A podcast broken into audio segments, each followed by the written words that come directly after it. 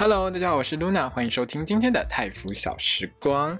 那泰福小时光呢，是一个专门讲泰国 BL 剧集的节目。如果你也喜欢看泰国的 BL 剧的话，一定不要错过我的 Podcast 哦。让我们开始今天的节目吧。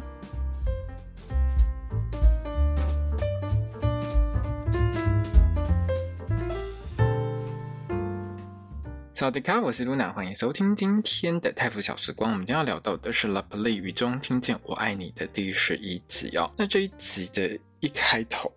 我是说这一集 podcast 的开头，不是这部集的剧的开头。好啦，我我还是要跟沈呆说一声对不起，因为在这一集开头呢，他有一个前集回顾嘛，好，第十集的回顾里面，他要把它剪出来哦，就是剪那个沈呆跟跟帕特在大吵架的时候，他有跟帕特说对不起，呆卡托，他有讲，他真的有讲，所以是我没有仔细看清楚，我冤枉沈呆了，所以我还是要跟沈呆说一声对不起，没有错，我就是跟沈呆道歉。不过我这个对不起，大家应该听得出来。了哈就跟沈呆你上一集在雨中跟帕特说的那句对不起差不多等级，什么等级呢？就是呵啦，我都说对不起，不然你是想要怎样的这种等级啦，对不对？好了，我上一集还是很生气，到这一集我一开始还是很不开心。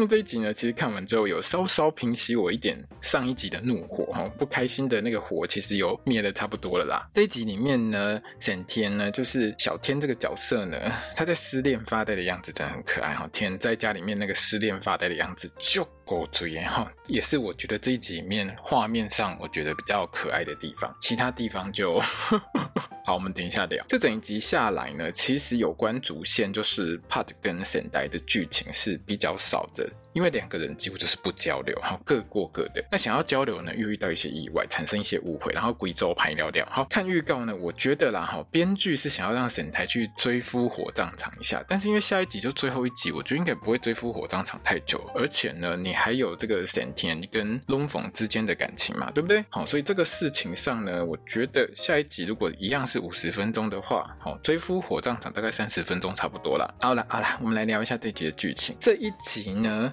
就是花了快四分之三集呢，在解决神呆根本那颗大脑转不过来的一个问题，他花了很长的时间在讲这件事情。坦白说了哈，这一集其实不太 BL，这一集呢算是在谈父母亲离婚带给子女的心理创伤。好，主题是这个，真的不是 BL。神呆受创最深，所以他很需要被治疗一下。这集呢就花了超过半集在帮他治疗。这集前面三分之一的内容其实。相当的简单，因为 Pat 的部分呢，主要是因为他上一集被提分手嘛，然后他就很生气说分手，可是他心里又不想分手，最后他还是要面对分手这件事情，整个心情就很激动，在车子里面大叫痛哭，然后最后还可以安全开车回家，没东西，真的是奇迹，我觉得这很厉害。一个星期之后，对，就直接跑到一个星期之后，一个星期之后呢，我们 Pat 一样上班，一样开车经过公车站，一样看到沈呆跟 Bo 在那边聊天，可是 Pat 没有像以前哈去就是去撩人。家有没有？就是没有把车子开过去，没有去跟沈呆还有 Bo 打招呼，就是直接开走。最大的原因是什么呢？最大的原因就是呢，他们两个吵完一个礼拜之后呢，完全没有联络。沈呆没有主动联络 Pat，Pat 也没有主动联络沈呆，所以呢，Pat 就觉得说沈呆可能也不爱他了，所以才不主动找他嘛，对不对？那他身边的同事，他所有的同事，像 Dream 他们呢，全部都觉得 Pat 你应该主动一点，你要打破僵局，你要主动跟人家沈呆联络。可是我真的觉得很奇怪呀，各位。听众朋友们，你们不觉得很奇怪吗？为什么你们都要 Pat 先打破僵局？为什么 Pat 一定要主动？明明搞成这样，责任至少一人一半。我就不要说我站在 Pat 或沈呆那边。今天事情大家吵架，一人一半都有份吧？我我这样算公平吧？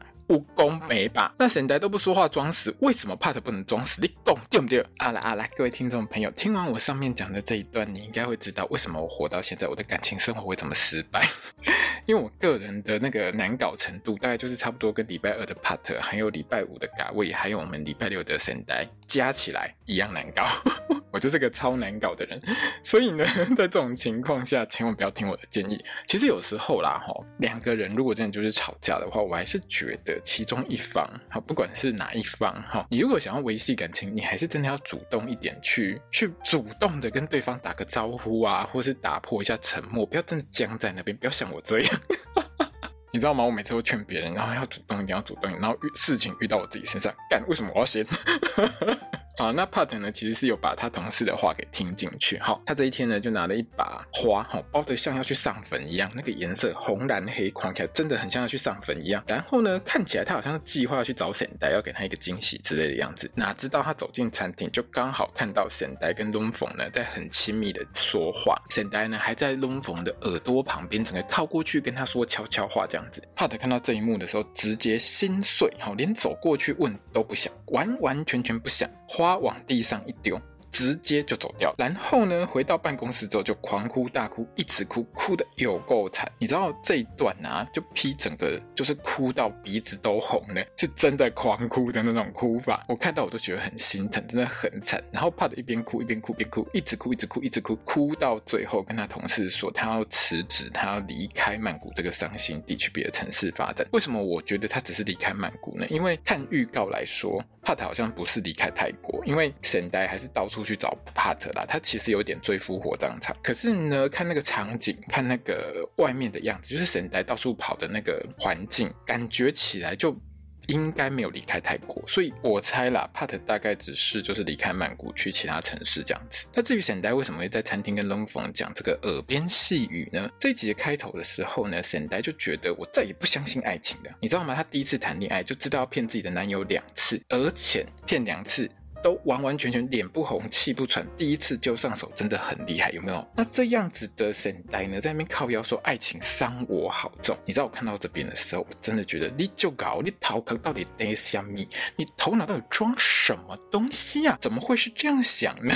另外呢，天呢，因为觉得龙逢喜欢他哥哥神呆，所以他整个心情很差。在学校的时候，连新的作业分组都完完全全不想跟东峰分在同一组，因为同学本来有说他跟东峰之前交那个报告，老师给超高成绩，所以他们觉得东峰应该还是会跟沈田在同一个分组。结果沈田因为老师有讲说这次也可以单人交报告哈，不用一定要两个人或是多人一起交报告，不用你可以单人，所以呢。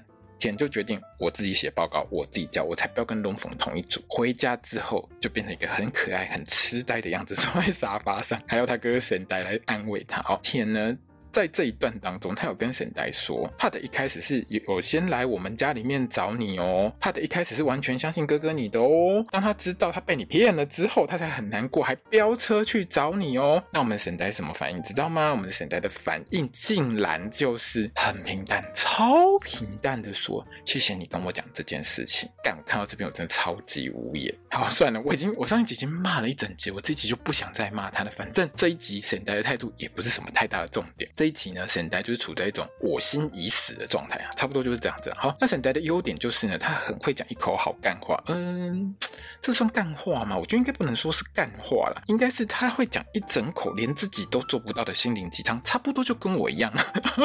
那这集呢，沈呆呢，他算是四处真心道歉，不管是跟他弟弟沈天，或者是他未来弟夫龙凤，他都去道歉。可是呢，他最最最最最该去道歉的对象 Pat，他就是死不去。哈，沈呆就觉得自己处理感情的事情呢，处理得不好，搞到呢，我弟弟田呢失魂落魄，他觉得很抱歉。弟弟，对不起。好，又听到田呢，他很确定说，我喜欢的是龙凤。在道歉之后，两兄弟就抱在一起哭，哈，一哭泯恩仇，所有事情就这样解决了。那我们沈呆呢，毕竟还是有处理事情的一个诚意啊，哈，他就约了龙凤，哈，私下约龙凤要帮田牵红线的样子。当然，沈呆一定要先做一件事，就是斩断孽缘嘛，他就先跟龙凤道歉，哈，跟龙凤说，啊，我对不起。因为呢，就是我没有喜欢你，嘿，直接把龙凤给拒绝了，还跟龙凤道歉。那龙凤呢，在亲完沈呆之后，他也确定哦，这口味他不喜欢。反正就是他确定亲完之后，他就是对沈呆无感。可是各位听众朋友，我上一集有讲过哦，千万千万哈，你不要测试说我对某个人有没有感觉，你就给他直接这样子亲下去，这样不行，这样是会性骚扰的哦。戏里面这样演，可是我们现实生活不可以这样哦，就回向哦，你会被 me too 哦。我说真的哦。好啦，那这一集里面呢，东凤呢？就是听完了沈呆对他的道歉，哈，知道沈呆呢，就是反正也对他没意思之后，龙凤也讲清楚说明白，他知道自己爱的是谁。那当然沈呆呢也有猜到龙凤跟田是互相喜欢啦，可是现在状况就很尴尬嘛，对不对？这也要靠他们两个自己去处理。所以在离开之前呢，沈呆就在龙凤耳边呢跟龙凤说，有什么需要尽量跟我说，反正他就是站在一个他挺。我弟弟跟你在一起的一个角度就对，那当然龙凤就很开心啊。那最后一集我们就来看看龙凤是怎么把神田给追到手。但是我觉得应该不怎么难啊，反正你们互相喜欢，应该哦稍稍微的可能有一个打破冷战的动作，应该就 OK 了，对不对？那至于那个一口干话讲的超级好，很会安慰别人，然后自己还在那边感叹说为什么我自己都做不到的那个神呆呢？这一天呢，就跑去参加他妈妈的二婚大典，然后第二次结婚，那四兄弟就到齐吗？神怒啊，神呆代。神田跟神赞，对他们四个人哈，很难得齐聚，这个画面真的还不错看。那神丹他爸爸来恭喜前妻再婚，整个很开心哦，超级没有怨念的哦。可是神丹看在眼里，就觉得爸爸在说谎，爸爸在演，爸爸演很大，我才不相信，我不接受。然后就在他老母婚礼致辞完之后，完全不给他老妈面子，直接走人。那因为这个婚宴现场基本上就是在神丹他妈妈的家了哈，他就直接回到楼上去这样子。那神丹的妈妈。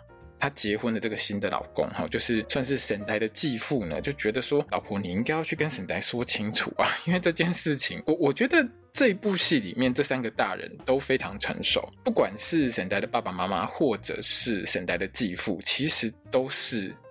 个性很成熟，想法很成熟的人设，所以他就督促，也不能说督促吧，反正就推着老赶快去跟儿子讲清楚。而且他也有讲哦，他从今天开始，他就是沈代的爸爸了，所以他觉得不能让小朋友心里卡在这边过不去。所以呢，沈代的亲爸亲妈呢就一起上楼哈去。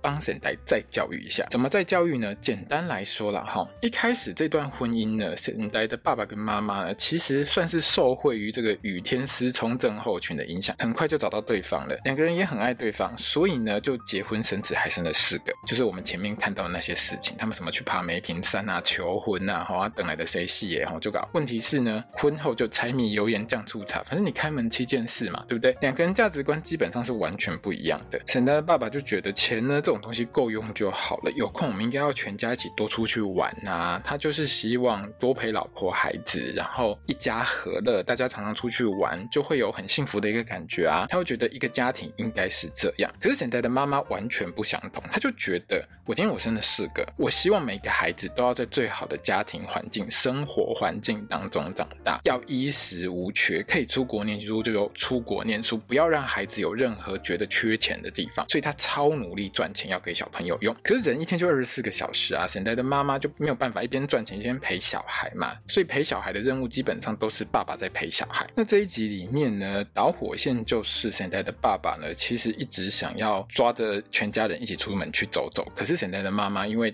他就是很想赚很多钱，钱事业做很大，就很忙，完全没有办法分出时间来陪家人出去玩、出去走走。那现在的爸爸就觉得老婆这样很不 OK，钱不是一切，孩子的成长只有一次。有没有很常听到这句话？嘿，那现在的妈妈反倒是觉得啊，没有钱万万不能，没有钱怎么怎么过生活？单谁细耶呢？我们生四个小孩子超花钱的，你知道吗？很多家庭生两个就要被迷妹号了，我生四个诶，拜托一下，超级花钱，而且我要他们每一个都成才，这很花钱的耶，我当然要努力赚钱呐、啊。那两个人呢，就一直吵，一直吵，一直吵。最后，嘿，生胎的妈妈就首先提出分居这件事情，因为她也看破了，她很清楚一件事，就是说她没有办法给她老公。想要的那种幸福，那个时候虽然说提分居，但是两个人还是有好好的去讨论，好 去谈很久，直到现在的爸爸觉得跟老婆之间的想法是完完全全无法相容，因为这种事情就是跟价值观有关系。就像我刚才说到过的，有些人觉得孩子的成长只有一次，所以你一定要花时间去陪孩子。可是呢，也有人的想法是，孩子的成长只有一次，所以你必须给孩子最好的环境，他才可以在最好的环境当中成长。基本上这两种观念，我觉得。的都没有错，但是这两种观念呢，基本上就是一种互相排斥的观念啦。有钱人家是另外一回事，但一般人的家庭，其实你要赚钱又要陪孩子，坦白说，在现代社会真的很辛苦。而且如果你是双薪家庭的话，有时候两个人，比如说排班的时间不一样，你真的很难就是。一家爸爸妈妈带着小孩一起出门去玩啊，或者是有时候，比如说，呃，爸爸或妈妈都要轮班，那轮班完之后回来就很累，哪有时间陪孩子？可是你没有钱又过不下去啊，这就是一个现实生活当中，其实大家很常面对到了无奈。到最后，神代的爸爸就主动提离婚，这边其实是有一点暗指说，神代一直误会提离婚的是妈妈啦，因为我们前几集有看到，就是说爸爸是离开妈妈住的那个家嘛，所以我觉得神代是。可能误以为提出离婚的是妈妈，但提离婚的是爸爸。沈台的爸爸妈妈虽然离婚了，但是两个人的重心还是孩子。在下雨天的时候，因为他们两个还是那个雨天失聪症候群嘛，下雨天 WiFi 还是会接起来，两个人还是会聊天，聊的其实都是孩子的事情，两个人反而就越来越像好朋友，也决定就是说，我们在亲情这一条路上面，我们可以是。爸爸妈妈的角色，但是在爱情这件事情上面，我们就各走各的路吧。因为坦白说，价值观不相容，你很难就是好好的生活在一起，这真的很困难。我觉得这是一个很成熟的选择。可是父母亲成熟的选择，对于孩子来说，对于沈台来说，完全不是这个样子。他只看到整个事情的外表，就是爸爸被妈妈赶出门，然后。爸爸好像还是很爱妈妈，可是这一段里面呢，沈台的爸爸妈妈就很清楚告诉沈台说，他们的爱呢是一种把形态做一个转变，不再是恋爱的样子。两个人还是很爱对方，但是就是家人的那种爱，而且两个人都是以孩子为中心，以孩子的幸福作为最高的一个目标。所以他们两个人其实，在下雨的时候，就是还是会聊孩子的事情，而且聊的其实蛮多的，越聊还越开心。在爱情这一块，恋爱这一块，就各自去寻求自己的恋爱生活，只是妈妈可能比较快找到对象，但爸爸的话，哦，目前还没有对象，但不能说他以后就不会有对象嘛，对不对？其实台湾蛮多婚姻专家都有提到过，就是一段婚姻在你生了孩子之后，可能又会发生一个角色转换的情况。那角色转换之后，其实你感情状态本来就会跟着转变。沈台的爹娘其实就是在讲这种，我觉得算是一个人生必经的过程吧。你从一对情侣变成夫妻，变成父母，在不同的角色转换上面，其实人都会被要求展现出不一样的形态，而且你在不一样的位置、不一样的角色，其实你的价值观是会跟着有所调整的。所以才有一句话，我觉得应该大家常常会听到，就是我觉得我跟谁是家人的关系，不是夫妻关系，不是情侣关系。我觉得他感觉就像家人一样。通常讲出这种话，就差不多要分手了。啊，当然也有没有分手的啦，哈。可是这种事情，沈呆根本不会懂啊。他只觉得他爸妈离婚，他超受伤。而且他爸妈离婚的时候，他根本还没有谈过恋爱，他也不知道恋爱是怎么一回事。他就觉得爸爸妈妈明明就是灵魂伴侣，为什么他们会分手？灵魂伴侣一定是假的。好，那这一段其实当然有提到，就是说沈呆的爸爸妈妈离婚的时候，他们没有去说明的原因，是因为沈呆他们几个都还太小，可能他们跟沈奴啊说吧，我我不晓得。但是至少他觉得沈呆还小，他才二十岁。而且我还是不得不说，你们两夫妇要离婚，好，爸爸要搬出去，为什么一定要挑在儿子二十岁生日这天？你不可以晚一天，晚一天有差吗？你们不觉得这样对孩子本来就是一个很大的伤害吗？你们。就算不会翻黄历，不会挑黄道，其实你们也应该知道，不应该挑孩子生日这一天啊！如果你们这么爱他的话，哦，对这件事，我还是要骂一下对父母，挑一下时间好吗？挑一下时间有很难吗？拜托一下，沈呆就会变成这样，你们这对爸妈真的也要负很大的责任呐、那沈呆就是因为受创很深，他就觉得他看到的就是那样，那爸妈也没跟他解释嘛，哈。这边呢，其实我觉得是编剧在试图丢出一个问题，就是说父母亲离婚的时候，是不是应该要先跟孩子好好谈谈，就是至少你要跟孩子讲现在是什么状况，好好的跟孩子说爸爸妈妈现在要分开了，不是因为不爱你什么之类的，你至少还是要跟小朋友讲一下。可是我觉得这种情况。比较偏向于理想中的状况了，在实物当中，就是日常生活的离婚，我觉得大部分应该有超过一半的情况上，大家都在俩搞，在抓奸，在谈怎么分财产，还有互相告来告去而已啊，不是吗？大家很常做这件事情啊，在做以上这些事情的时候，是谁会有那个美国时间，会有那个空闲时间去跟孩子聊爸爸妈妈分手了的原因？哈，你要懂哈。东马觉得自己的孩子还小，一定不懂了，不差了，他们长大就会懂了。嘿，这句话哈，害死一票人人。我们都长大过哈，各位听众朋友，我不知道你几岁，但是到我这个年龄，我自己至少觉得，在我未成年的时候，我未成年的时候，我的心智就比我的外表成熟很多。我的爸妈发生什么事情，哈，至少我觉得我在很小的时候，我就知道我爸妈是发生什么事情。很多小朋友其实不是不懂，他只是不知道说怎么样去跟。爸妈表示说：“我懂你们的状况。”有一些小朋友们就会用一些比较叛逆的举动，其实我小时候也会啦，我自己懂。可是爸妈就觉得说，这个小朋友这种中二的反抗期举动，就是只是想要吸引我的注意而已。这只是青春期叛逆，时间过了就好。我小时候我也是叛逆，然后我也是叛逆，这个我懂，我懂。他们不像你哈。可是事出必有因，好吗？而且这个年代，坦白说，在我们现在二零二三年这个年代，小朋友早熟的程度哈，是比我小时候还要更夸张。的哦，你不要觉得现在小朋友什么都不懂，现在小朋友其实心智成熟度是相当高的，好吗？好，请记住这件事情。如果你是当爸妈的话，千万不要觉得你们家小朋友还天真可爱、很单纯，不记给他带劲哦。抖音打开你就知道什么叫父母白养了，好吗？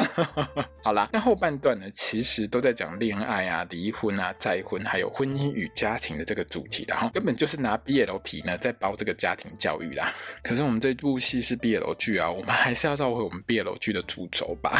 那沈呆的爸爸当然大概是从沈田那边听到说沈呆跟帕特分手的事情。那因为这一段其实虽然在讲婚姻与家庭，但是这对父母亲也有提到，就是说恋爱其实是两个人的事，这个事情其实跟命运真的是没有关系。即便说你会有这种与天师冲症候群，很多人都觉得这种叫做灵魂伴侣，但是坦白说，会不会真的在一起，能不能走得长，恋爱这件事会不会爱上对方，其实跟命运是没有关系的。所以这句话大概也点醒了现代了哈。那爸爸就顺便推他儿子一把，就说：“我之前有跟你讲过啊，如果遇到好的爱情，你应该要知道怎么去维系住他吧。”那现代就懂了，他就想起啊、哦，帕特原来很好，帕特很爱我。然后下一集就准备去追复活葬场。这一整集其实蛮不 BL 的，整个大概超过三分之二都在谈婚姻与家庭的内容。如果单纯就后半段来说，我个人觉得这剧本是还不错的哈，算蛮有教育意义的。可是你知道，今时今日的毕业楼市场，就是如果你想要让你的剧本，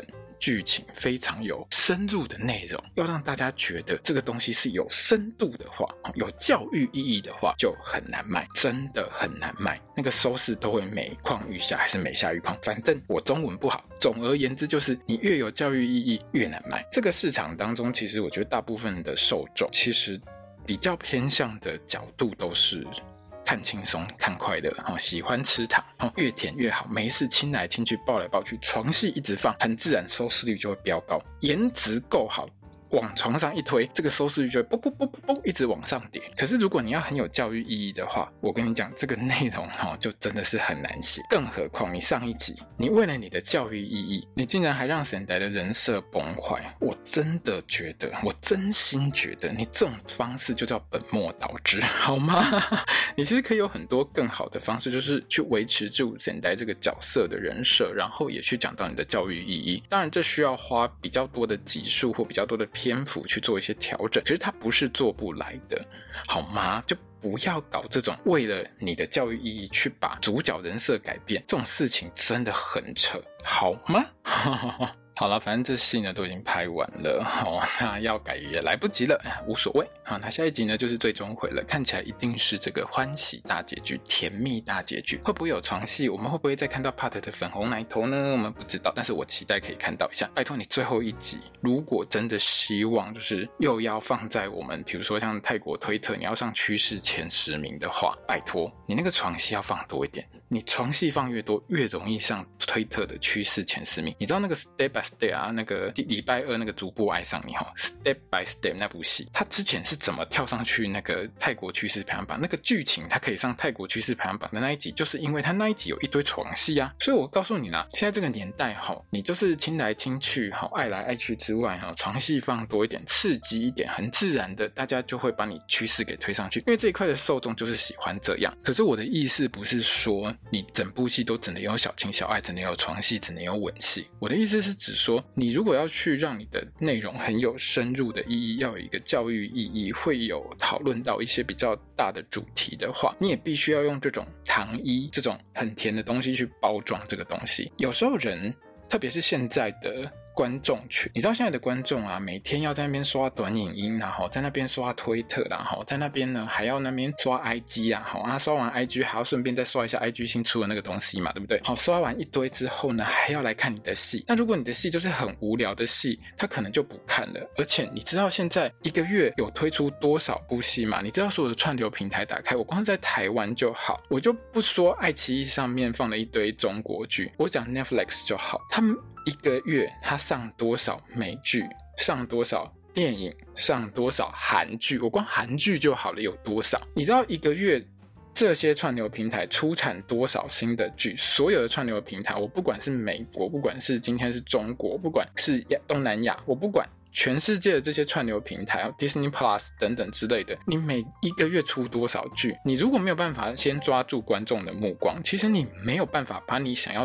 的中心意义推给这些观众。所以至少你要懂得，就是至少我觉得编剧在这一块要懂得，就是说我必须要用这些很甜的东西去包装这些东西，因为这一块的受众就是因为喜欢看这个东西，才会去深入的、仔细的去看你的内容。也不要觉得说好像哦，因为这些床戏啊、吻戏被推上。趋势前十名，好像大家就只重视这个。你要知道，推上去才会有更多人去看你的戏，推不上去你就什么都没有。现在的 BL 市场竞争激烈，好吗？好了好了，我们今天的这个 podcast 就到这边结束了哦。那我其实会尽量努力的，就是在第一时间把所有我看完 BL 剧的心得，就是放到我的这个粉砖上面，因为其实推特跟 IG 目前来说。大概都容纳不下我的字数，字数上大概只有粉砖可以容纳得下，所以通常我看完之后，我就会把我的心得放在我的粉砖上面，然后我会挑我比较喜欢的戏来做成 podcast，所以 podcast 的内容上。